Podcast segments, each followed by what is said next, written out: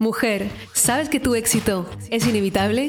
Si tienes sueños para cumplir, si quieres llegar al siguiente nivel en tu vida, tus relaciones y tus finanzas, estás en el lugar correcto. Acompaño a miles de mujeres en más de 30 países a manifestar vidas extraordinarias. Mi nombre es Maite Isa, soy coach experta en manifestación y he creado un emprendimiento de 7 cifras partiendo de cero. Mi obsesión es darte todas las herramientas, la inspiración y la transformación que necesitas para crear una vida de abundancia ilimitada. ¿Estás lista? Empezamos.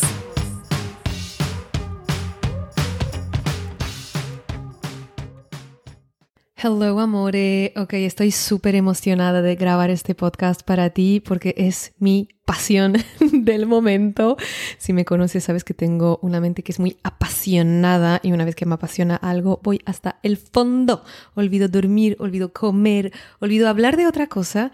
Así que te voy a hablar de los sueños lúcidos exactamente como lo hablé con mis amigas en la cena que hemos tenido este fin de semana y justo el mismo día creé una story en mi Instagram en la que os preguntaba, decía, oye chicas, he tenido un sueño lúcido, estoy flipando completamente, ¿queréis que os cuente más acerca de esto? Y te prometo, todo cuento las miles que me habéis respondido, sí, sí, sí, sí, sí, el porcentaje de sí era un 99%, así que veo que sois tan frikis como yo y que os encantan esos experimentos de la conciencia. Al inicio quería esperar a tener un poco más de experiencia en sueños lúcidos, porque hasta ahora he tenido unos 4 o 5. Pero, ¿para qué esperar si puedo grabar otro episodio en el futuro? ¿Verdad? Es mejor tener más que menos. Entonces, los sueños lúcidos, primero, ¿qué es? Los sueños lúcidos es simplemente el hecho de estar consciente de que estás soñando. Es decir, que estás durmiendo, estás soñando y mientras estás soñando, tienes ese momento de apertura de conciencia que te permite darte cuenta que esto es un sueño. Ya de por sí me encantan las implicaciones filosóficas. Ya como Calderón, ¿verdad? La vida es un sueño. Si te puedes dar cuenta que estás despierto mientras sueñas, te puedes dar cuenta que estás soñando mientras estás despierto, que mucha de nuestra vida la pasamos dormidos, aunque creemos que estamos despiertos, repitiendo automatismos, viviendo en esa realidad virtual que es la tercera dimensión, que es en realidad un holograma de lo que son nuestros deseos, nuestros miedos, nuestras creencias, y que vamos proyectando alrededor nuestro. Y es lo que aprendemos con la manifestación, a influenciar ese holograma externo, a cambiar lo interior para que se refleje en lo exterior. Y dentro de los sueños lúcidos es exactamente lo que haces dentro del sueño. Y es más, como ni siquiera hay los límites de la física, como la gravedad, en el sueño puedes hacer lo que quieras en el minuto en el que quieras hacerlo. lo que para las muy impacientes de mis manifestadoras expertas, que tal vez tú eres una de ellas, imagínate el sueño, que es esto, poder tener enseguida lo que deseas y disfrutarlo al máximo. Porque durante el sueño, cuando nos volvemos lúcidos, hay un efecto, un fenómeno que se llama el hiperrealismo. Y esto lo he vivido, también lo he leído es que todo se vuelve hiperrealista. ¿Sabes esas teles que son muy nuevas y que la imagen se ve más realista que la realidad? Incluso dices, es que no me gusta esta imagen porque es demasiado realista, entonces no me parece la verdad. pues en el sueño, cuando te vuelves lúcido, lúcida, es exactamente lo que pasa. La realidad parece mucho más intensa, solo que no te parece falso, al revés, te parece más real que tu vida despierta. Y no se trata solo de los colores que se vuelven mucho más vivos, de la luz que se vuelve mucho más plena, mucho más luminosa, sino también de las sensaciones, de los gustos, de la sensación de tacto, de los perfumes, olores. Es una vida que es aún más vida que la vida. Hay explicaciones científicas, aunque el estudio de los sueños ha empezado a ser más presente, lo tienen en Stanford, en California, hay todo un laboratorio del estudio del sueño. Desde los años 70, 60, ha incrementado el tipo de estudios en los 80, aún así es bastante reciente y hay muchas cosas que no entendemos. Sin embargo, hay muchos estudios que se han podido replicar y por lo tanto se entiende cómo es un sueño lúcido porque centenas y miles de personas han tenido los mismos, con mismas experiencias, y mismas pautas o fases para entrar en el sueño lúcido. Entonces, además de esa sensación de hiperrealismo, lo que me ha marcado para siempre en el sueño lúcido es la sensación de estar despierta y de ver la verdad absoluta. Incluso, y lo mencionan los testimonios de personas que tienen sueños lúcidos, esa sensación de abrir los ojos por primera vez y esa euforia de entender que te habían mentido durante toda tu vida y tú ahora ves la verdad. Esa euforia de haber estado soñando pensando que era la verdad y despertarte de verdad para tú elegir lo que deseas hacer crear, vivir, experimentar. Para mí se asemeja mucho a mis experiencias cercanas a la muerte que he podido tener en experiencias de ayahuasca o con el bufo alvarius, que esto lo menciono en un episodio que se llama eh, Mi experiencia cercana a la muerte, creo que es tal cual el episodio. En esa sensación de realmente tener la conciencia que es observadora de este jugador del juego que pensamos que somos durante la vigilia, que la vigilia es la vida despierta. Los sueños lúcidos se pueden usar solo para disfrutar y honestamente mi primer foco es disfrutar.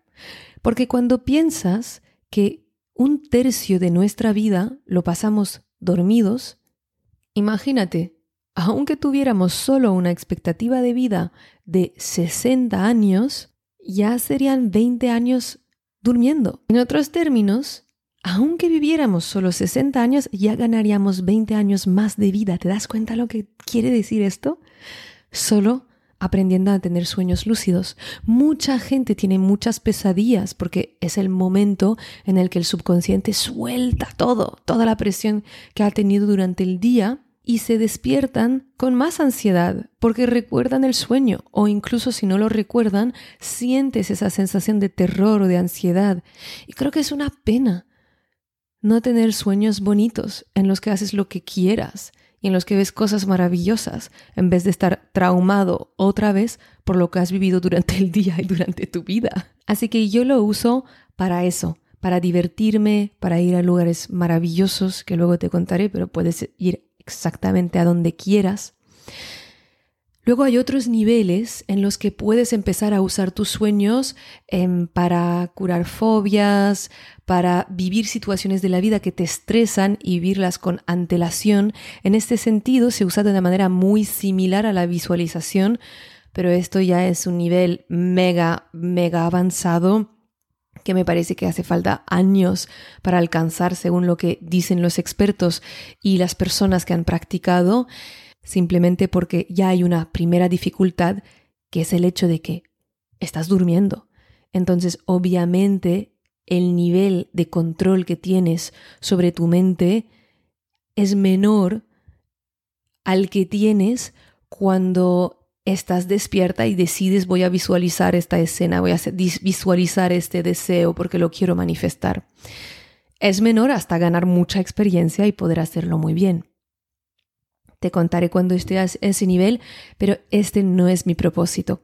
No es mi propósito, siento que tengo herramientas de manifestación de sobra, que si hay algo que sé hacer en la vida es manifestar la vida de mis sueños y enseñar a otras a hacerlo, y esto quiero que se quede un rincón de juego, porque muchas veces simplemente le ponemos una intención de productividad o de, de resultado final a todo lo que hacemos y es justo lo contrario que necesitamos. Necesitamos también dejarle espacio a esa niña que tiene ganas de jugar y de ver esos mundos con los que soñaba de pequeña. A estas alturas del episodio seguramente te estarás preguntando dos cosas. ¿Con qué he soñado y cómo lo he hecho? Vamos con esos dos puntos, empezando por el último. ¿Cómo lo haces? ¿Cómo se hace? Bien, lo importante es entrenar tu mente a darse cuenta de que está durmiendo. Lo que para nosotras manifestadoras expertas que solemos cuestionarnos todo, la realidad, lo que nos enseñaron sobre lo que es real, lo que es inmaterial, de dónde viene la materia, me parece que es un automatismo que tenemos bastante ya. Nos cuestionamos las creencias y por qué las cosas son como son y cómo las puedo modificar. Entonces, a nivel de mindset, es un mindset que es muy manifestadora experta, por lo que ya creo que tenemos una ventaja y por eso mi primer sueño lucido después de tres días lo he conseguido tener. Solo que hay que ir un poquito, un paso más allá y lo que explican, y en este sentido yo me he basado mucho en Laberge, L-A-B-E-R-G-E, e, que es un científico, profesor en Stanford, justamente en la Universidad de California, que ha hecho esos primeros estudios en los 70 y en los 80 y explica muchas pautas de cómo entrar en los sueños. Tiene un montón de libros, los puedes ver en Amazon en cualquier lugar si te interesa. Y él menciona que si tú nunca te estás preguntando mientras estás despierta, si estás despierta, si no tienes este automatismo mientras estás despierta, lo más seguro es que no lo tengas mientras estás durmiendo. Es lógico. Entonces te dice, varias veces al día, cinco o diez veces al día, párate durante tu realidad normal y pregúntate, ¿esto es un sueño o es la realidad? Y en vez de responder enseguida, no, pero claro que es, que es la realidad, claro que estoy despierta, porque si haces esto, es lo mismo que harás en tus sueños y no te darás cuenta que estás soñando. En vez de hacer esto, lo que puedes hacer y que debes hacer es mirar los índices, lo que son las señales de realidad. Una señal de realidad es mirar algo que está escrito. Si tú puedes leer algo que está escrito, luego mirar en otro lugar y volver a leer la misma frase y la frase no ha cambiado, porque en un sueño es casi imposible que la frase se quede dos veces la misma en un texto, entonces sabes que no estás soñando. O ver los números en tu reloj analógico, por ejemplo. Y hay otras señales que puedes determinar tú misma de saber que esto es la realidad. Y lo que me gusta mucho, además de que nos sirva para sueños lúcidos, es que nos permite también bajar el tren del automatismo y volver a recordar que en cualquier momento podría estar soñando y que lo que veo o que creo ver no siempre es la verdad. Y este de darte cuenta o de preguntarte si es la realidad o no, sobre todo es útil en situaciones que se asemejan a sueños, por ejemplo, situaciones que salen de tu día a día o situaciones con las que sueles soñar. Si sueles soñar con el trabajo, si sueles soñar con un grupo de amigos determinado o si es una determinada hora de la mañana o de la noche en los que se desenvuelven tus sueños, entonces ahí también puedes preguntarte más a menudo, por ejemplo para mí a la noche es de noche a menudo, cuando voy a correr a lo largo de la playa y me escucho podcasts todos tipos súper esotéricos o cosas así como muy voladas que me gustan escuchar y me pregunto, espera, ¿esto es real o no es real? Y ahí busco las señales de realidad, que esto se asemeja a un sueño mío que tengo. Y luego, lo que es muy divertido, y es así que la primera vez que tuve un sueño lúcido, me di cuenta que estaba teniendo un sueño lúcido, es que si tienes la duda, intenta volar. ¿Cómo es guay esto? O sea, intentas volar y si tú puedes volar, obviamente estás en un sueño. Y no solo si puedes volar, sino también que si te quedas un milisegundo, un décimo de segundo más de lo que puedes hacer en el estado de vigilia, porque por la gravedad no vas a estar más de lo que siempre estás cuando intentas saltar, no te quedas levitando. Si estás, aunque sea un décimo de segundo más, es que estás soñando. Y eso es importante porque a veces, dependiendo de cómo somos o el momento de vida que estamos pasando, nuestros sueños pueden ser más realistas o más fantasiosos, ¿no? A veces es obvio que es un sueño, pero otras veces son muy realistas y es solo esto que te permite darte cuenta de que es un sueño. Y en general lo de volar es la señal de un sueño lúcido. Entonces me dirás, wow, pero ni siquiera puedo pensar que me voy a dar cuenta en un sueño que me tengo que hacer la pregunta de si estoy soñando o no.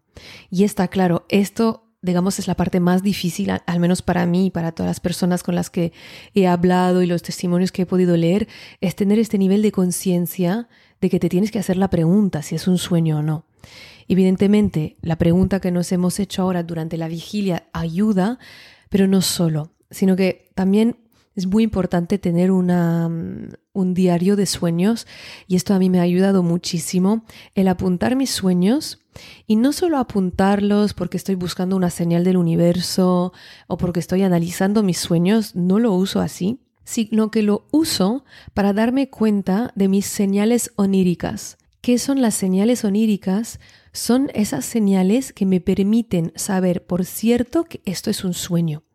Y muy a menudo no me doy cuenta mientras estoy durmiendo que son señales, porque si te fijaste, tenemos una tendencia a reflexionar de una manera un poco extraña en sueños, cosas que nos parecerían extrañísimas en la realidad no nos lo parecen durante el sueño. Pero cuando tomo el hábito de escribirlas y de clasificarlas, poco a poco me estoy disociando del sueño y estoy incrementando lo que es mi espíritu crítico, la mente crítica, que también para mí como persona, para vivir, lo único que tenemos es nuestra mente crítica, nuestras interpretaciones. Me encanta este aprendizaje de entrenar mi mente a ser más crítica aún.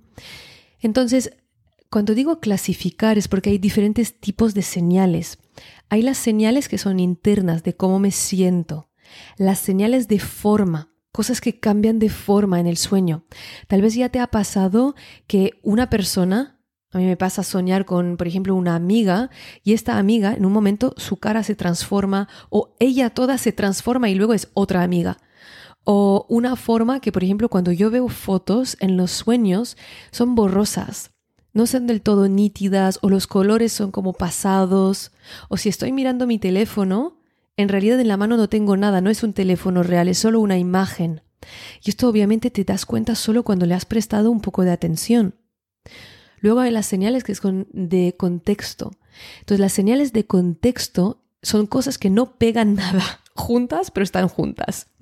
Por ejemplo, estábamos con Valerio la otra noche, evidentemente en mi sueño, en un castillo medieval vacío, donde estaba Valerio limpiando un um, vidrio roto en el suelo porque yo estaba descalza y él no quería que me hiciera daño. ¿Qué coño estamos haciendo en este castillo medieval? Por favor, ¿me explicas?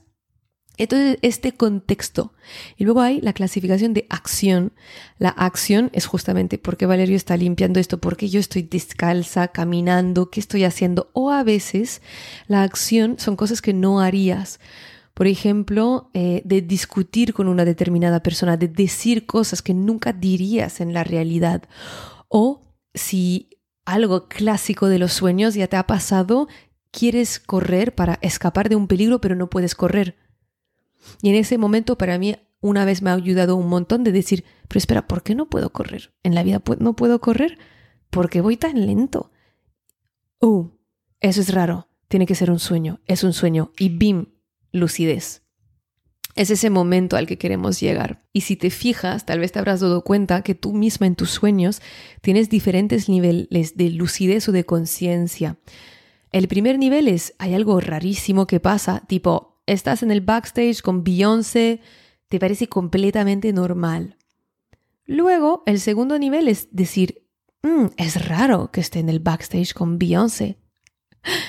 Pero no te das cuenta que es un sueño. Y luego el último nivel es, es raro que esté en backstage con Beyoncé, esto no puede ser, tiene que ser un sueño. Y bim, te despiertas. Entonces, como todo este aprendizaje para llegar al despertar. y el despertar vale la pena. Entonces la primera vez que tuve eh, un sueño lúcido, estaba en un cuarto en el norte de Noruega o parecía ahí en los años 1700, 1800 diría. Em, todo el mundo estábamos durmiendo, toda la familia en la misma cama porque hacía mucho frío y no había mucho dinero, me imagino. Era como una, una casa de madera totalmente perdida en la naturaleza. Y en ese momento pienso, ¿por qué estoy durmiendo con esta gente? Es raro que estemos durmiendo todos en la misma cama. Y ahí pienso, esto es demasiado raro, esto es un sueño. Y me acuerdo de sentir una sensación de euforia tal y de como abrir los ojos por primera vez en mi vida, de abrir los ojos en la oscuridad y ver la luz y decir en ese momento, voy a volar porque quiero asegurarme de que puedo hacer todo. Y pisé el suelo fuerte y empecé a volar. Y no solo empecé a volar, sino que atravesé la pared para subir en, la, en el cielo. Se ha creado una sensación de libertad extrema, de poder hacer absolutamente lo que quería, de felicidad y de hiperrealismo. Y en ese momento he decidido que quería volar por encima de Lemuria. Lemuria, seguramente ya lo has contado, eh, lo has escuchado, es ese continente mítico desaparecido que pensamos que se queda en Hawái, en las últimas partes que aún están por encima del nivel del mar, y que es, un, aunque sea solo a nivel energético, que nunca haya existido en la Tierra, suele ser una referencia de conexión con el alma, de belleza, de paraíso en la Tierra, tanto en los colores como en las experiencias. Y había decidido, yo quiero volar encima, por encima, en el cielo, arriba, de Lemuria. Y es exactamente lo que he hecho. La maravilla de esas islas, de esta agua, el perfume del cielo es algo que me cuesta contar. Estaba comiendo la vista con mis ojos y me acuerdo que los abría, los abría, los abría cuanto más, más, más abiertos podía para empaparme de esto, porque era como estar en un documental o ir en el tiempo o viajar a otro plano, algo que no podía hacer con tanta precisión cuando estaba despierta. Y después de un tiempo la emoción fue tan intensa que me desperté. Y ese es el tema con los sueños lúcidos. Tienes que estar gestionando y con los principiantes pasa mucho. Tienes que gestionar bastante tu emoción de euforia, porque si es tan, tan, tan fuerte, te puedes despertar. Entonces un truco es como estar más relajada, respirar relajadamente, no fijarte en un punto fijo, porque como tus ojos están haciendo movimiento REM, es como que tener un punto fijo en los ojos te despierta y estar como chill, aunque estés eufórico. es algo que es todo un aprendizaje. Evidentemente, es que cuando quieres manifestar algo mucho, lo más difícil es estar bastante chill con esto cuando pasa, cuando te das cuenta que lo tienes. Y esto luego me ha pasado varias veces, en varias ocasiones. Te podré contar otro en otro momento. Por ahora no quiero hacer un podcast más largo y obviamente en el futuro, si hay más cosas guays para contar, te lo contaré, pero hasta ahora quiero saber, ¿has tenido un sueño lúcido ya? ¿Lo vas a probar? ¿Con qué te quedas de lo que acabo de contarte? Cuéntamelo todo at maite-isa en Instagram o incluso nos puedes escribir a info at maiteisa.com. Estaré encantada de saber de ti. Te mando un mega abrazo. Muchísimas gracias por escuchar este episodio. Si te encantó lo que escuchaste y quieres más, puedes descargar el audio de los tres pasos para manifestar todos tus sueños gratuitamente en mi página web maiteisa.com. También, si lo sientes, déjame una reseña en iTunes y no te olvides de conectar conmigo en mi Instagram a maite-isa. Nos vemos pronto. Recuerda, tu éxito es inevitable y siempre estás en el buen camino.